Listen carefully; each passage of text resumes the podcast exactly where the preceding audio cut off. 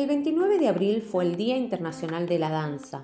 En contexto de pandemia hubo muchas celebraciones online, reuniones de distintos movimientos que fueron surgiendo a lo largo de estos años.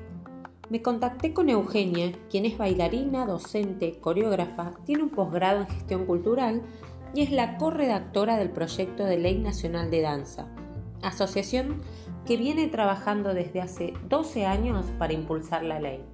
Te invito a escucharla. Mi nombre es Eugenia Schwarzman, eh, yo formo parte del Movimiento por la Ley Nacional de Danza. Eh, es un movimiento que viene trabajando eh, hace mucho tiempo. el proyecto es, yo soy una de las redactoras, otra de las redactoras es Mariela Ruggeri y Noel Esbodio. Proyecto fue presentado realmente cinco veces, eh, es increíble, es un montón. Eh, la primera vez la presentamos eh, en el 2012, sencillamente porque había terminado una instancia de redacción, entonces fue más que nada una presentación de carácter formal, casi por una cuestión de preservación del cuerpo de esa ley, de que bueno, que esté en el Parlamento. Y se hizo un trabajo, a partir de ahí se empezó a hacer un trabajo muy fuerte de base que tiene que ver con la organización de la comunidad, que por suerte eh, esa organización ha ido creciendo muchísimo, eh, y que tenía que ver con fomentar este espíritu colectivo de que necesitamos una legislación para todos los trabajadores y trabajadoras. En el 2014 se realiza una nueva presentación, eh, también como particular, ¿no? Particular significa que, un proyecto de ley es presentado por la sociedad civil, y ese proyecto eh, adquiere, digamos, eh, peso parlamentario porque es tomado por muchos diputados y senadores de diferentes sectores político-partidarios y, digamos, se intenta que el proyecto sea tratado. El proyecto finalmente pierde estado parlamentario y en el 2016 se hace una tercera presentación, también con una movilización frente al Congreso y, en todo el, territorio nacional.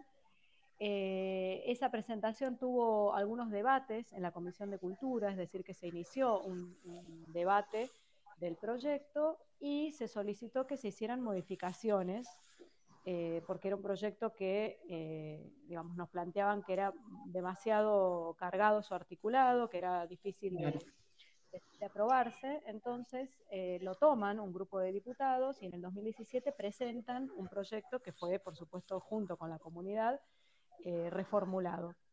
También ese proyecto pierde eh, estado parlamentario y en el 2018 el proyecto es nuevamente presentado por la comunidad de la danza y esta vez eh, también tiene una, participación en esa presentación eh, la Asociación Gremial, que es la Asociación Argentina de Trabajadores de la Danza. La danza es una comunidad eh, fuerte que necesita, sin embargo, seguir apoyándose en, sus propios hacedores.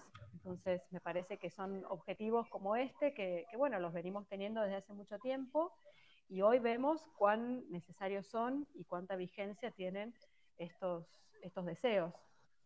Muchísimas gracias nuevamente, Eugenia, y esperemos que en lo que queda de este año se pueda presentar el proyecto. Esperemos que sí. Te agradezco muchísimo y bueno, y un, un saludo muy grande a todos quienes están escuchando. Mientras no se apruebe dicha ley que ampare los derechos laborales, la precarización laboral no va a dejar de existir. Por eso es muy importante visibilizar y apoyar esta problemática.